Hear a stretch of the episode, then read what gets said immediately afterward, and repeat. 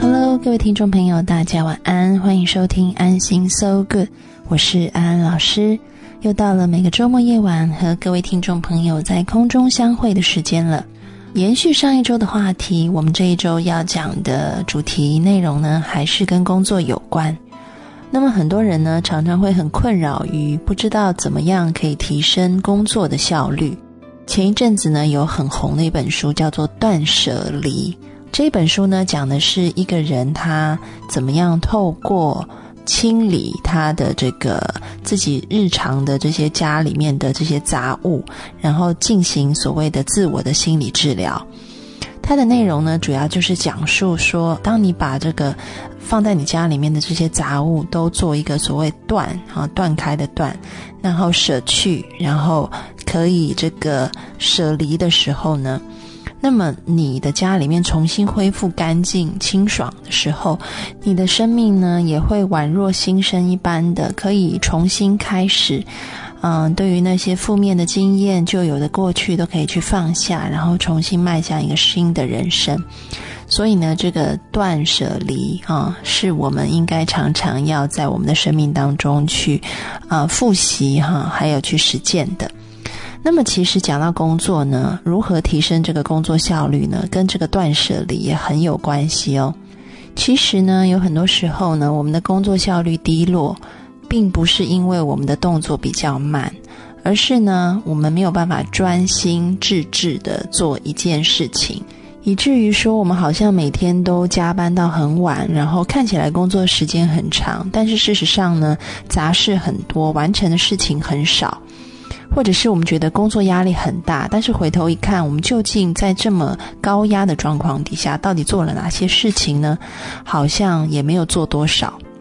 其实呢，呃，如果去分析这个背后的这个心情的状态，会发现呢，通常是一个焦虑跟不安的。也就是这种焦虑不安的状态呢，让我们常常花了很多的时间，但是呢，事倍功半。所以，如果我们可以把这个工作当中的焦躁不安处理好的话，那么我们的工作效率就可以加倍提升。如何处理呢？美国有一位心理学家呢，他做了一个实验。那么这个实验是这样做的：他们找了一批大学新鲜人，这批大学新鲜人呢，已经进入大学有一个学期了。那么这个实验者呢，就把这个大学新鲜人分成两组，有一组要写下对于这个上大学他们最深的一些感想跟想法。那么他们被要求呢，在两个礼拜以内分成三次写作课来写，那每一次写二十分钟。那么另外一组呢，就是对照组的学生呢，就被要求是写下那一天他们做过的每一件事，然后还有他们如何改善这件事的做法。其实就有一点像，嗯，现在一般公司里面管理层都会要求员工要写这个工作日志是一样的，就是记录啊，今天你做了哪些事情，然后这些事情可以怎么样子被改进的更好，把它写下来。那在他们做完这个作业任务之后呢，这个实验者呢就要去测量他们的所谓的呃心智处理过程。那他用的这个测验呢，是测验他们的文字记忆的广度，就是测他们可以记多少字。那么这个实验结果就发现呢，如果是把这个写呃上大学最深的感触和想法，然后是分呃三次在两周内写完的这一组呢。他们的这个工作记忆的广度呢，会远远的高于那些每天被要求写下做过的每一件事，然后还有去改善做法的那一组。其实呢，我们的大脑呢，就像我刚刚一开始提到的哈，呃，所谓的这个像一个空房间一样，我们要有地方让它可以做所谓的运算，然后还有所谓的呃这个记忆，好，要有空间给它，也像电脑里面的那个记忆体一样，有。时候我们电脑跑不动，就是因为呢，我们的记忆体里面的负荷太多，所以我们就要请出所谓的这个呃，好像电脑当中的垃圾处理帮手，或者是手机当中的这种软体一样，去清理这个记忆体里面的垃圾。在这个实验当中呢，呃，我们的实验组做的是一个打包的工作，因为他们写下了最深的感触和想法，而且呢，他们拉长的时间是两周内写三次啊，并不是每天写的。所以呢，在一个比较长期的这个范围里面呢，他等于是把这个长期的东西都做一个打包，啊，把这一段时间总合起来的想法跟感觉都打包在一起。那么，当打包在一起以后呢，就像这个房间里面本来散落到处都是的东西，你把它装在一个箱子里面以后，这个房间呢就会空出很多的空间出来。我们的脑部也是一样，就会空出很多的空间出来，让我们可以更有资源、更专心的做手头上面的事情。所以，我们的这个记忆的广度就会增加，然后处理事情的效率也会增加。嗯，那么另外一组呢，就是做这个，嗯，所谓它是很细部的，每天把发生的事情写下来，然后写出改进方法的，其实就是很像我们现在我们在这个房间里面。啊，有一些东西散的到处都是，你并没有拿一个箱子把它摆起来，你只是把它摆的比较整齐，但是它占的空间还是一样多的。就像电脑里面，我们可能存了很多很多不同的城市啊，那这个城市你只是重新把它排列组合，看起来比较整齐而已，但是事实上呢，它占用你的电脑资源还是很大的。所以呢，在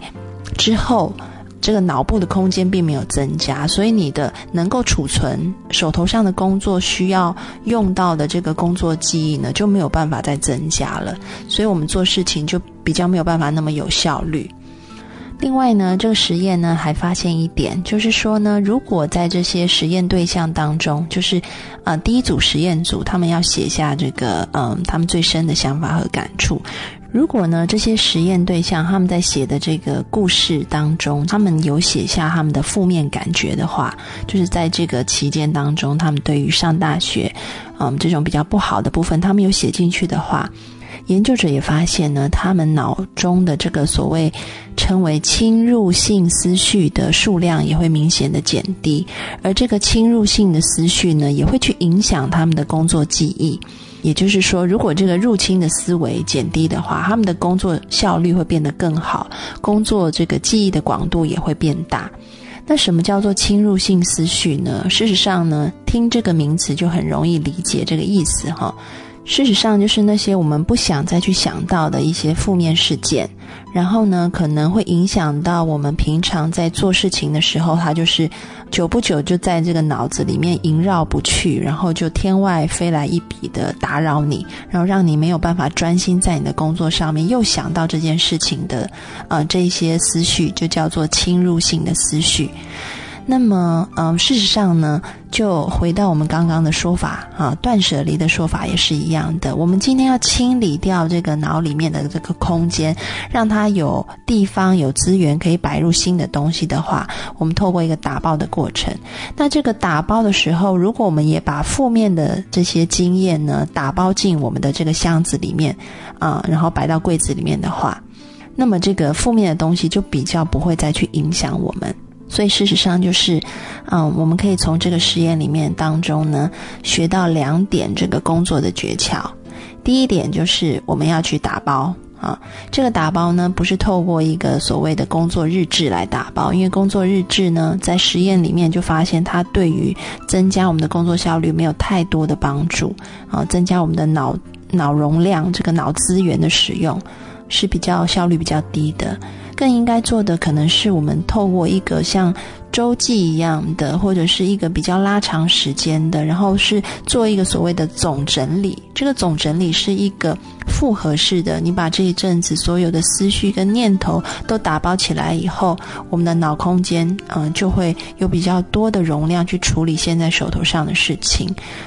那么第二点呢，就是这个打包的内容呢，最好是一个连贯性的故事，而且是如果在这个思绪当中有很多侵入性的、比较不好的思维，那么你也连带的在这个故事里面去提及，啊，把你这些负面想法啊和经验都写进去的话，它就好像被包到这个箱子里面呢，就可以，就像我们这个香港人常说的，叫做 close the file，哈，就是。档案结束归档好，这件事情就不会再影响我了。那么你就更有余心余力可以做现在手头上的工作，那么工作起来也会更有效率。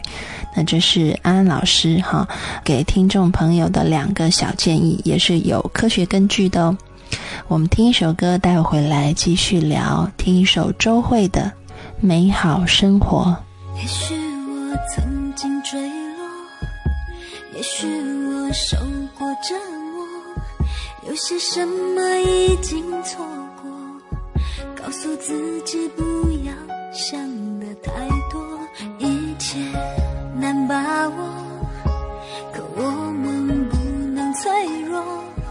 总有什么可以挥霍，告诉自己过得还不错。相信可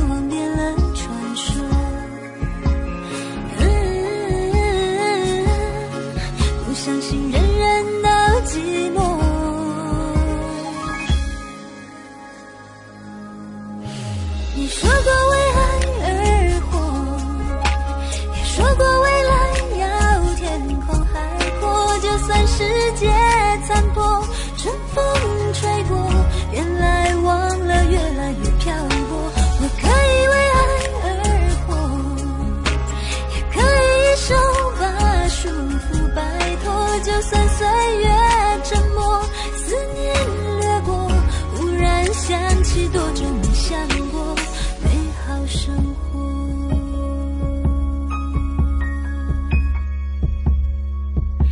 再忙也有个被窝，再累也等到周末。有些什么已经错过，到底想的太少还是太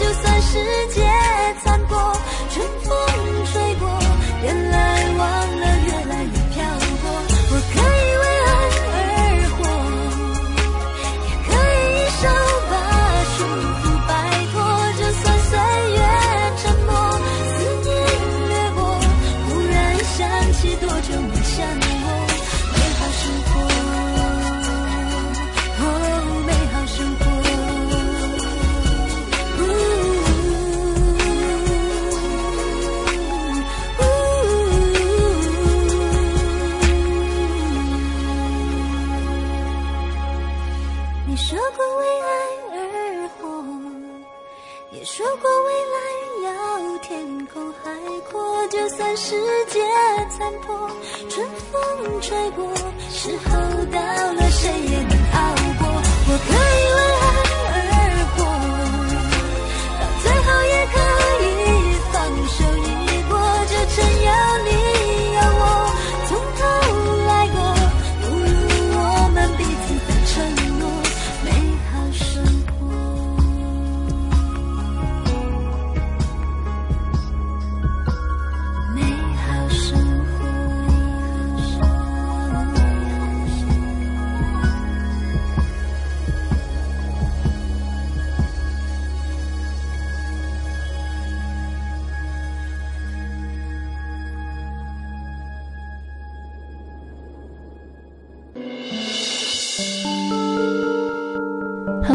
听众朋友，大家晚安，欢迎收听安心 So Good，我是安安老师。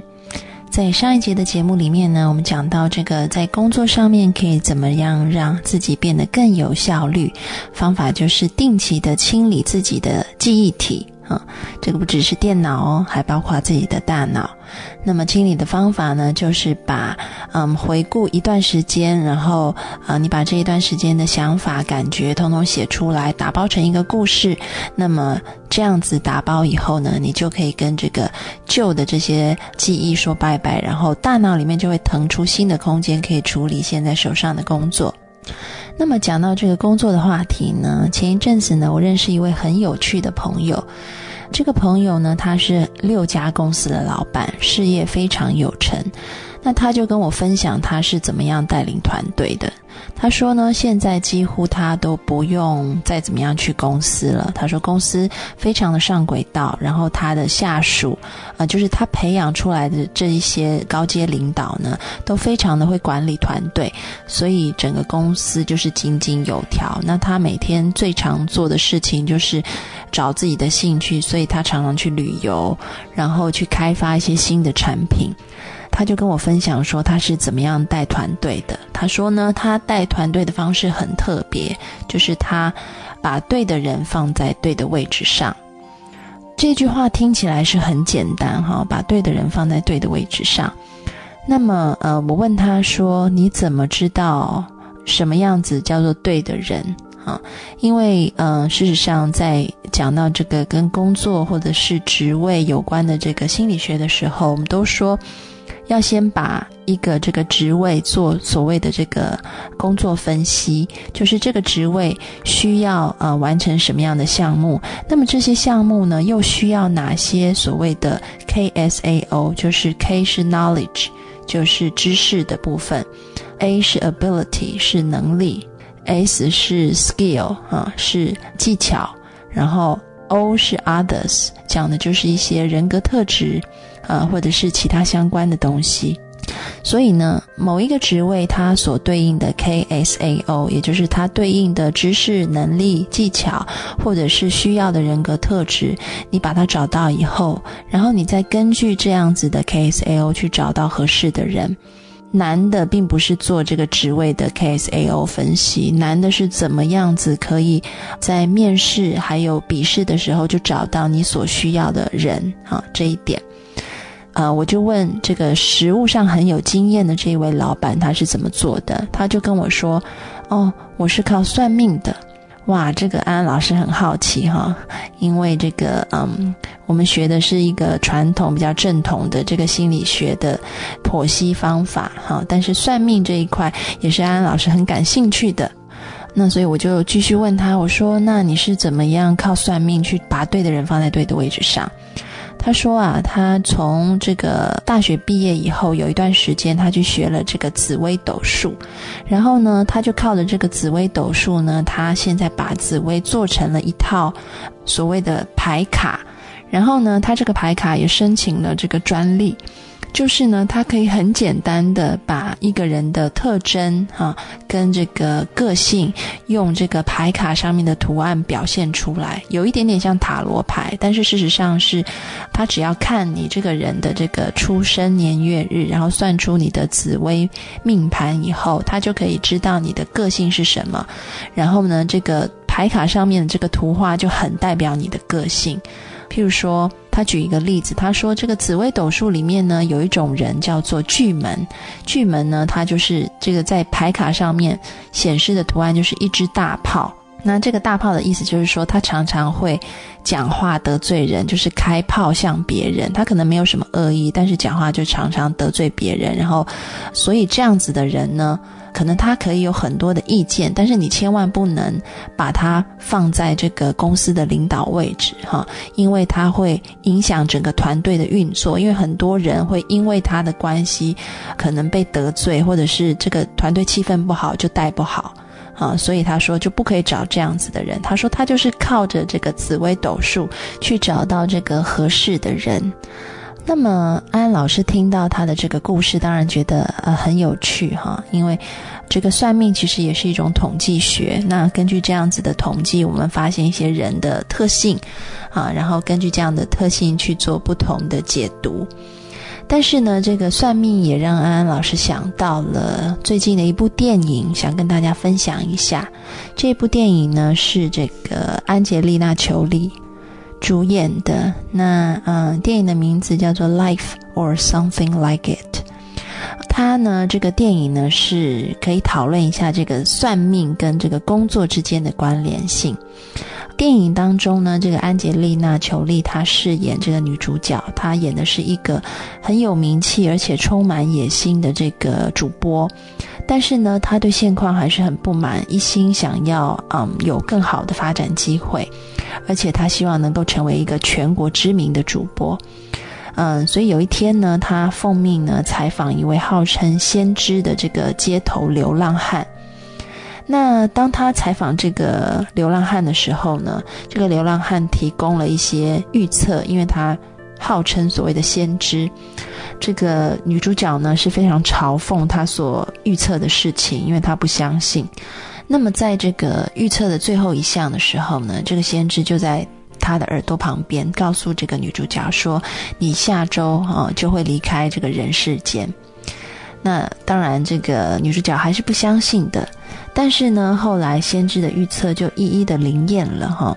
比如说，这个他预测的棒球赛，完全按照这个先知所预测的，出现了跌破眼镜的结果。然后天气呢，也完全的按照先知所预测的，出现了一个反常的现象。甚至这个地震啊，一些这些天灾都准确的发生了。哦，所以这个女主角真的是吓坏了。那么他吓坏了以后呢？从一开始他本来是很否定这个先知的，他逐渐的就变成很无奈，所以他就发现呢，他本来想要去追求这个出名跟成功的这件事情，好像对他来讲不再重要，因为他马上就要离开人间了。那他想自己也只剩下几天的生命，所以呢，他就回头，嗯，去找这个他的姐姐，然后还有他的父亲，那。嗯，因为事实上呢，他跟他的家人的相处是非常隔阂以及冷漠的，所以当他去寻找他的姐姐跟父亲的时候，他突然发现，原来自己在他人的眼中是这么没有价值的。就算他在这个电视上面是很出名的，但事实上，